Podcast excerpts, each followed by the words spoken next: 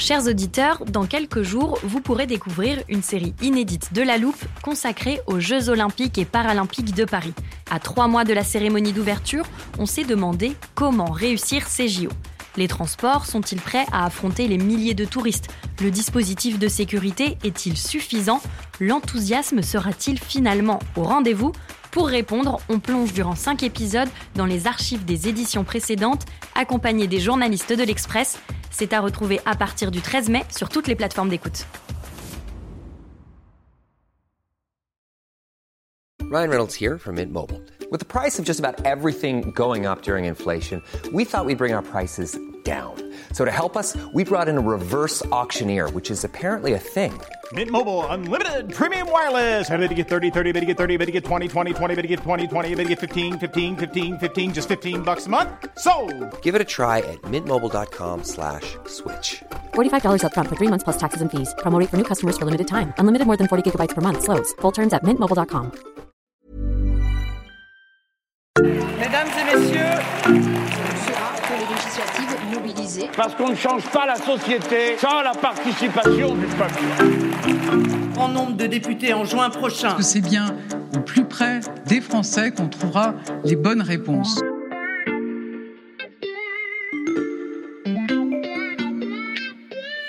Salut, c'est Xavier Yvon. Nous sommes le jeudi 23 juin 2022. Bienvenue dans La Loupe, le podcast quotidien de l'Express. Allez, venez, on va écouter l'info de plus près.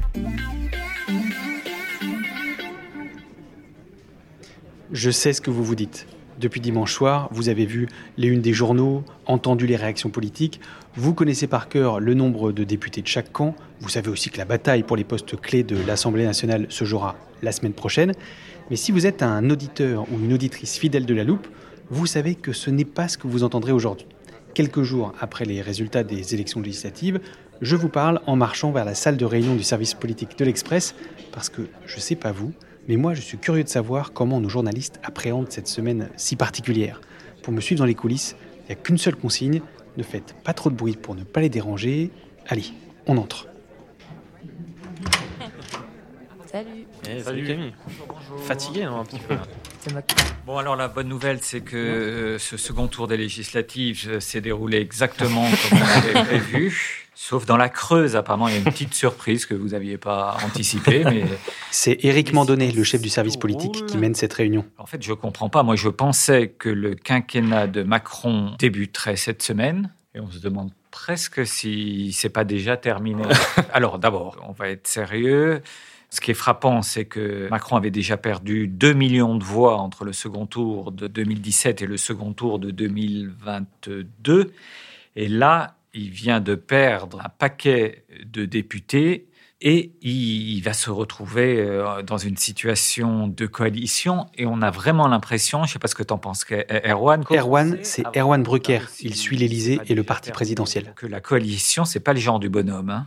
Non mais déjà, c'est carrément exceptionnel et personne s'y attendait quoi. C'est-à-dire que si nous dimanche, on est- pas lui. hein. surtout pas lui, mais si nous dimanche on est tombé des nues devant notre télévision ou dans les ou dans les QG, euh, moi pour les avoir eus, ils ont pas du tout prévu ça, pas du tout. Et donc là c'est une situation complètement paralysée. Dans l'état actuel des choses, ils ne peuvent passer aucun texte. Rien. Ils sont en fait en minorité par rapport à, à la, la majorité des oppositions. Juste, on peut même le, le terme de majorité relative, il est presque impropre parce que dans Paul Cholet, chargé de couvrir la droite. Dans notre histoire politique récente, ça renvoie à la, la majorité relative dont bénéficiait euh, Rocard en 88. Ouais, ouais, ouais. Mais là, il lui manquait que quelques députés pour avoir la majorité absolue. Donc c'était c'était de fait un gouvernement qui bénéficiait d'une majorité. Aujourd'hui, on est presque dans une espèce de mélange entre cohabitation et majorité Ouais. relative. Quoi. Non, parce qu'à 4-5 députés qui lui manquaient pour euh, contrôler l'Assemblée, il aurait pu aller débaucher des gens comme ça, par-ci, par-là, euh, des modérés à droite comme à gauche. Mais là, il a 44 députés qui le séparent d'une majorité euh, absolue. Et donc, euh, on ne sait pas encore comment ils vont pouvoir se débrouiller pour pouvoir voter et le budget et des textes importants. Et donc, euh, Macron là, vient euh, de recevoir hier et, et avant-hier euh, tous les présidents de, partis. Il a commencé par le préféré de Paul, euh, Christian Jacob. Bah, La, la droite, qu'est-ce qu'elle fait, la droite? Sur le papier, on pourrait imaginer qu'une coalition LR-LREM tombe un peu sous le sens. Euh, Macron s'est ancré au centre droit dans son premier quinquennat. Il y a une proximité idéologique assez forte entre Emmanuel Macron et la droite sur les grandes réformes économiques à mener. Donc on pouvait se dire, à première vue, bah, ils vont s'allier, ils vont dealer, ils vont passer un pacte de gouvernement. Et puis de toute façon, c'est pas avec la Nupes euh, ni avec le RN de toute façon qu'il y aura des coalitions possibles. Voilà, c'est ça. Donc on peut se dire, quelqu'un qui regarde un peu naïvement les choses peut se dire, ils vont, ils vont toper, ils vont passer un accord de gouvernement. La naïveté, c'est pas ton genre. Non, non, c'est pas celle de, de la droite non plus. Et aujourd'hui, la droite ne veut pas de coalition avec, Macron. Euh, pour deux raisons. Il y a un motif un peu idéologique, c'est qu'il y a beaucoup de députés euh, LR qui se sont construits politiquement contre Macron. Euh, ils reprochent plein de choses à, Macron dans sa manière de gouverner, dans sa manière d'exercer le pouvoir. Il y a aussi une, aile droite des Républicains qui, elle, a une opposition si frontale avec Emmanuel Macron. Je pense à quelqu'un comme Ciotti, Vauquier, Retailleau. C'est des gens qui, politiquement, ne se sentent pas proches d'Emmanuel Macron. Et après, il y a aussi un motif un peu plus cynique, c'est que la droite se dit, mais pourquoi est-ce qu'on va aller sauver la peau d'un président euh, plus faible que jamais et qui ne pourra pas se représenter euh, en 2022 Donc en fait, on va... En 2027, En 2027, pardon trouvez pas qu'il y a quelqu'un qui prend un peu de place dans le service depuis le début de la semaine Elle a le sourire depuis dimanche, c'est incroyable. vous, pensiez, m'enterrer dans un coin du service. Camille, c'est Camille Vigonne-Lecoat, la spécialiste de l'extrême droite à l'Express. Je vais occuper toute la pagination des pages politiques de l'Express. Pour, pour celui qui s'était fait élire en 2017 avec l'ambition de combattre euh, les extrêmes. Ah bah, euh, bah c'est carton, carton, plein, quoi.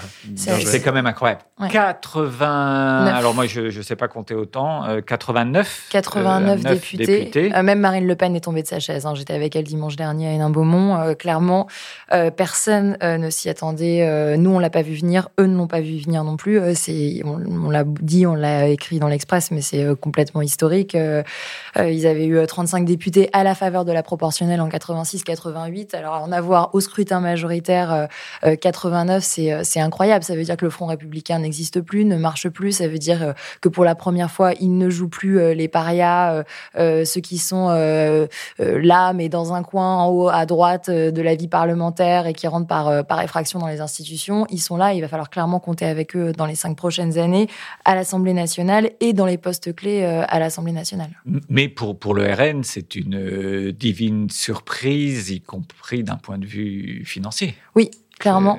Euh, alors, de mémoire, euh, j'ai fait les calculs, ils touchent environ 10 millions d'euros par an de dotation publique, hein, soit euh, que ce soit les votes qu'ils ont eus au premier tour ou le nombre de sièges qu'ils ont obtenus, c'est un calcul entre les deux. 10 millions tous les ans pendant 5 ans, sachant qu'ils ont 23 millions d'euros de dettes, donc il faut pas être très fort en maths pour voir qu'ils les auront assez vite remboursés. Et clairement, pour un parti qui a toujours galéré au niveau financier, qui a énormément de dettes et qui s'en sortait pas, euh, c'est une aubaine incroyable. Enfin, ça va changer du tout au tout la façon euh, qu'a de travailler euh, le Rassemblement national. Juste si on pense en termes de collaborateurs, sachant que chaque député a deux, trois collaborateurs, plus souvent trois que deux, ça veut dire qu'ils vont avoir quasiment 300 collabs. Ils vont presque avoir du mal à les trouver. Bien sûr, ils vont devoir. Alors, je pense qu'il va y avoir un sujet. Il va falloir regarder où ils les recrutent et d'où viennent les collaborateurs, parce qu'ils vont être obligés d'ouvrir les vannes à, à beaucoup de petites mains qu'on n'aura pas forcément vu avant. Euh, euh, et, c'est souvent dans, ces moments-là euh, qu'on voit ressurgir des, des profils parfois radicaux ou marginaux à l'extrême droite. Donc il faudra, il faudra avoir ça en tête et regarder d'où viennent les collaborateurs. C'est une révolution politique et, stratégique incroyable de ce côté-là de l'échiquier politique. il y a une chose qui, qui va vraiment devoir changer, c'est le regard de Macron euh, sur l'Assemblée nationale. Parce que euh, Macron, euh, les députés, c'est pas trop sa tasse de thé. Alors certes, quand il était ministre, il, a su sur sa loi travailler avec les députés, mais depuis qu'il est président, même Richard Ferrand parlait, Erwan, pour Macron, euh, un député, c'est quelqu'un qui ralentit euh, l'action plus qu'il n'enrichit un texte. Eh oui, parce qu'en en fait, dans son envie un petit peu réformatrice comme ça, euh, ouais, effectivement, Ferrand le disait, c'est-à-dire que Macron va aller vite, vite. Alors Ferrand lui explique en bon parlementaire que les textes, ça prend du temps, ça se discute, il y a des députés, on les amende. Macron veut aller très vite et il considère un petit peu quand même au début de son quinquennat, peut-être plus qu'à la fin, que l'Assemblée et son groupe est un peu une caisse d'enregistrement pour faire les réformes le plus vite possible. là, Macron qui est quand même pas habitué spécialement euh, au compromis, euh, va devoir un peu changer son, sa façon de faire. On l'avait écrit, nous, Eric, quand même, que il a quand même l'occasion là d'inventer quand même quelque chose, d'inventer même une nouvelle image, puisque un pendant les deux tours, on avait entendu que c'était un président nouveau pour un pour un mandat nouveau, c'était pas une réélection, c'était presque une élection d'un nouveau président. Là, il a quand même l'occasion, même un peu historique, de changer et son image et de changer une pratique. C'est presque ça sa chance. Il faut qu'il réussisse davantage à inventer quelque chose là qu'il n'a réussi à se réinventer lui-même. Oui, oui complètement. Sa fameuse formule de 2020. Là, là c'est son ultime chance, c'est pas se réinventer lui, euh, c'est réinventer presque une manière de réinventer une forme de cinquième République. C'est ça. Et puis, euh, il va devoir aussi assainir ses relations avec avec l'Assemblée, les députés. Or, il a quand même perdu le président de l'Assemblée, Richard Ferrand, qui avait ce rôle-là quand même. Et, euh, et comme il l'est battu, il ne l'a plus. Il perd aussi Christophe Castaner, qui était le président du groupe En Marche, qui a également été battu. En fait, il perd plein de gens importants au Parlement. Oui, ça, ça c'est clair. Bon, il y a certains ministres qui ne seront pas dans le prochain gouvernement. Certains que tu, vas regretter, on peut le dire, on est entre nous, euh, Erwan. Oh bah, des, des, des Amélie de Montchalin, ah par exemple, des Brigitte Bourguignon. Non, mais on, rigole un peu, mais le, fait est quand même que euh, la planification écologique et la santé, c'était quand même deux priorités absolues de Macron dans l'entre-deux tours. Absolument. C'est en ça qu'on voit quand même que ce quinquennat est atteint au cœur. C'est que Macron avait imaginé euh, tout un schéma écologique dont il était très content. Euh, c'est le meeting de Marseille. Il a même fait un petit peu des caisses exprès. voilà, c'était l'argument. Donc, si je comprends bien, l'argument du premier tour de la présidentielle de Macron, c'était la réforme à 65 ans. Je pense qu'on n'entendra plus parler euh, pendant le quinquennat, ou en tout cas avec cette Assemblée nationale-là. Donc ça, c'est fini. L'argument du second tour, c'était la transition écologique. pour flatter l'électorat de Mélenchon, etc. Et encore un schéma qui, ne résiste pas au verdict, euh, au verdict des urnes. Quoi. Donc, euh, et, ça veut dire aussi qu'on va avoir une architecture gouvernementale complètement à revoir. C'est-à-dire que, à mon avis, Emmanuel Macron, lundi matin et, et toute cette semaine, doit prendre quelques aspirines parce que le mal de tête est immense. Il faut revoir toute l'architecture du gouvernement en fonction des équilibres politiques, en fonction de plein de choses, de la parité, euh, des alliés qu'on veut, veut, veut faire arriver. Et euh, on, va peut-être euh, mettre encore un petit peu de temps avant de l'avoir. Il y a un ministre me disait hier, il n'est pas prêt de, il pas prêt de le faire ce gouvernement tout de suite. Il va encore prendre son temps parce que c'est éminemment compliqué. Compliqué, s'agissant de la droite par exemple, parce qu'on pourrait dire Macron aurait intérêt à nommer des ministres de droite pour envoyer un signal au groupe des Républicains. Mais en fait, c'est un signal dangereux parce que le, groupe LR ne prendrait pas ça d'un bon oeil. Il dirait, regardez, il fait du débauchage, il fait du débauchage, et ça pourrait même exciter ce groupe dans son opposition à Macron plus que le contenter. Donc, euh, se dire simplement, il va euh, picorer deux, trois élus LR pour, pour leur filer un, un sous-secrétaire d'État un peu symbolique, euh, ça peut, attention au boomerang. Quoi. Mais je lisais que Emmanuel Macron voulait, pouvait en fait rien l'obliger à attendre un an avant de dissoudre l'Assemblée. Erwan, toi qui suis la Macronie au bah. quotidien, tu penses que c'est une option, une dissolution? Alors, on, lui conseille peut-être pas d'un point de vue stratégique de dissoudre. Ah, c'est la bombe, ah, c'est vraiment la bombe atomique pour le coup. Mais, mais, mais est-ce que ce serait pas la seule solution euh, finalement euh, Il faut, il faut déjà que, qu'il montre au pays qu'il ne peut pas gouverner pour donner une raison de, de dissoudre.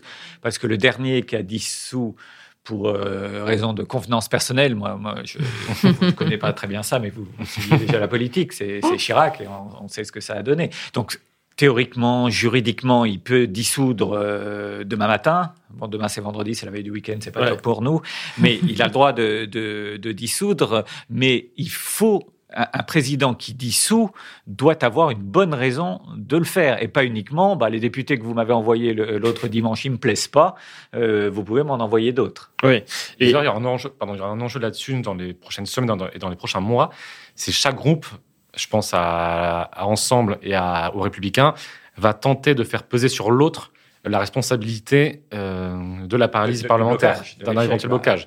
C'est ce que la droite commence à faire en disant qu'elle ne veut pas bloquer. Voilà, voilà. Être accusée, y compris par ses propres électeurs, d'être la force qui paralyse. Exactement. Donc, il y a un jeu, ça, c'est tout l'enjeu. On va se renvoyer le mistigris comme ça. C'est non, c'est pas vous, c'est moi, c'est pas vous, c'est moi. Et alors, c'est c'est pas de la grande politique, mais euh, on risque d'assister à ça dans les prochaines semaines. Cet enjeu-là, il va aussi se poser euh, pour euh, les insoumis et pour Marine Le Pen parce que c'est des partis qui ont dans leur culture le fait d'être anti-système, de proposer une opposition franche.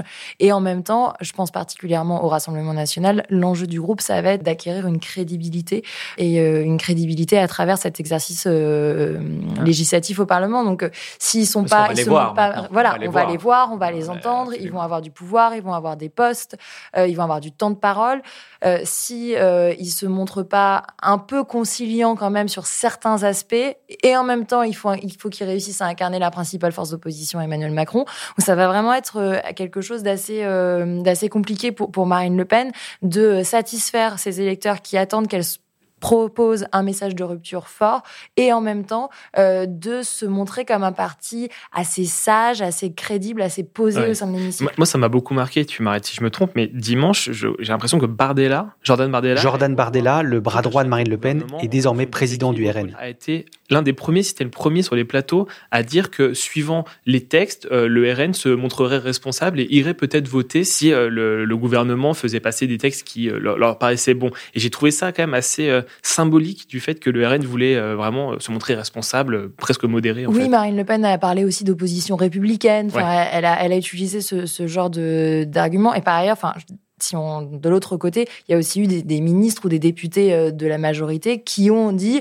euh, on pourrait s'appuyer au cas par cas euh, sur les voix des députés du Rassemblement national. Enfin, ça semble absolument dingue comme discours. D'autant plus que s'il y avait bien des partis politiques qui avaient des programmes sur lesquels quasiment rien ne, ne, les rassemblait, ils n'ont eu de cesse pendant cinq ans de rappeler à quel point ils étaient les adversaires chimiquement purs, que tous les opposaient. Et là, ils disent pour des convenances uniquement stratégiques et d'affichage, ah, on pourrait peut-être éventuellement s'appliquer. Enfin, je vois pas trop euh, sur quoi ils pourraient s'entendre euh, au sein de Ah, au sein de l'Assemblée. Enfin, ça paraît dingue. C'est complètement dingue en plus le discours parce qu'à la limite il pourrait dire nous on propose des textes si le RN veut les voter euh, tant mieux là on- le problème c'est qu'ils disent d'un point de vue communicationnel que on ira chercher les voix du RN ce qui quand même est un problème parce qu'il y a vraiment cette idée de on va négocier avec eux on va les, les convaincre voire euh, même faire des compromis leur laisser un petit peu de terrain ce qui est quand même pour beaucoup de gens une sorte de perte de boussole Mais moi, je, idéologique je qui est dingue ouais, et je ne comprends pas ce qui se passe dans la tête des euh, stratèges de la Macronie. Je, je n'arrive pas à comprendre à quoi ils jouent. L'autre question stratégique qui va vite surgir, et comme on connaît un peu la marque euh, de notre service, hein, trois coups d'avance, c'est c'est la présidentielle de 2027.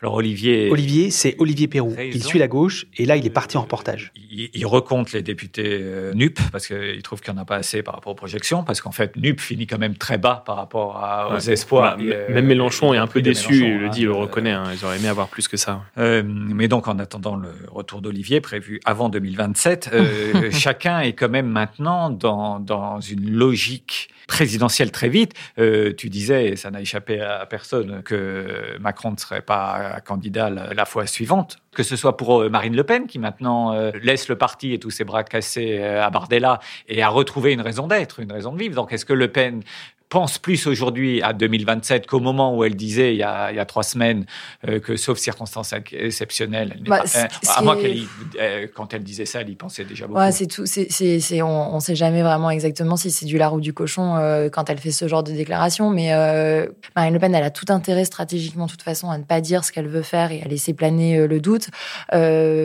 Ensuite, moi, je, je m'en réfère euh, aux mots de Jean-Marie Le Pen qui euh, m'avait confié euh, lors du soir euh, du. euh, du premier tour, euh, du deuxième tour pardon de l'élection présidentielle, euh, que sa fille Marine Le Pen était beaucoup plus, beaucoup trop jeune pour prendre sa retraite et que si lui il arrêtait pas à Donc, Le Pen sera 93 ans, il candidat avait en pas que 13 ans. 2027. f- Listons les candidats. LePen, Mélenchon. Bon, sur Pécresse, on va t'accorder le bénéfice du doute. Je pense que Pécresse va passer son tour cette fois. euh. Bon, c'est pas tout ça. Euh, Ah, on moi, j'ai- répartit un peu les. Moi, j'ai les pensé très fort à Philippe aussi, dimanche soir, devant sa télévision, qui se Ah, dit Ah là là là droit, là. hein. Édouard Philippe, l'ex-premier ministre, qui fait partie de la coalition présidentielle avec sa formation Horizon. Philippe qui disait ah moi je vais quand même peut-être avoir le groupe pivot de la Majo, pouvoir commencer à faire des pas de côté dans, dans Ah, là, un an et demi, de deux côté, ans. ça- ça va Ah, là, hein. s'il fait un pas de côté, ça se voit trop. Et puis en plus, il a même pas potentiellement la possibilité de faire un pas de côté puisque déjà la majorité n'est pas là. Donc euh, Philippe qui, qui voyait quand même son euh, son couloir vers 2027 s'écrire, il avait un peu tout prévu quand même. Et ben là se retrouve un petit peu dans la mouise et, euh, et, et je sais pas comment il va se débrouiller lui. Allez, on se répartit les papiers. Oui. Bon bah Camille. Bon, euh, c'est le moment de majorité, m'éclipser euh, discrètement. Toi, tu as six pages pour le prochain numéro, je pense, maintenant. Bah oui, la- et, et la couverture euh, de l'Express une semaine sur deux. Je vous avais bien dit que ce serait passionnant. Si cette plongée dans les coulisses de notre service politique vous a plu, n'hésitez plus et courez vous abonner à l'express.fr.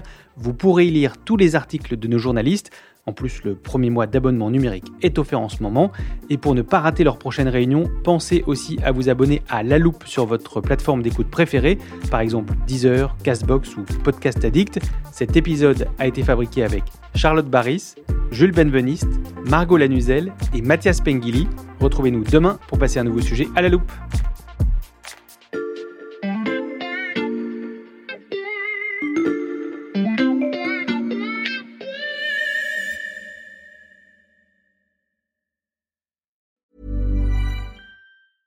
Want flexibility? Take yoga. Want flexibility with your health insurance? Check out United Healthcare Insurance Plans. Underwritten by Golden Rule Insurance Company, they offer flexible, budget friendly medical, dental, and vision coverage that may be right for you. More at uh1.com. When you make decisions for your company, you look for the no brainers. And if you have a lot of mailing to do, stamps.com is the ultimate no brainer. It streamlines your processes to make your business more efficient, which makes you less busy. Mail checks, invoices, legal documents, and everything you need to keep your business running with Stamps.com. Seamlessly connect with every major marketplace and shopping cart. Schedule package pickups and see your cheapest and fastest shipping options from different carriers. With rates up to 89% off USPS and UPS rates. And with the Stamps.com mobile app, you can take care of mailing and shipping wherever you are. Make the same no-brainer decision as over 1 million other businesses with stamps.com. Sign up with code program for a 4-week trial plus free postage and a free digital scale. No long-term commitments or contracts. That's stamps.com.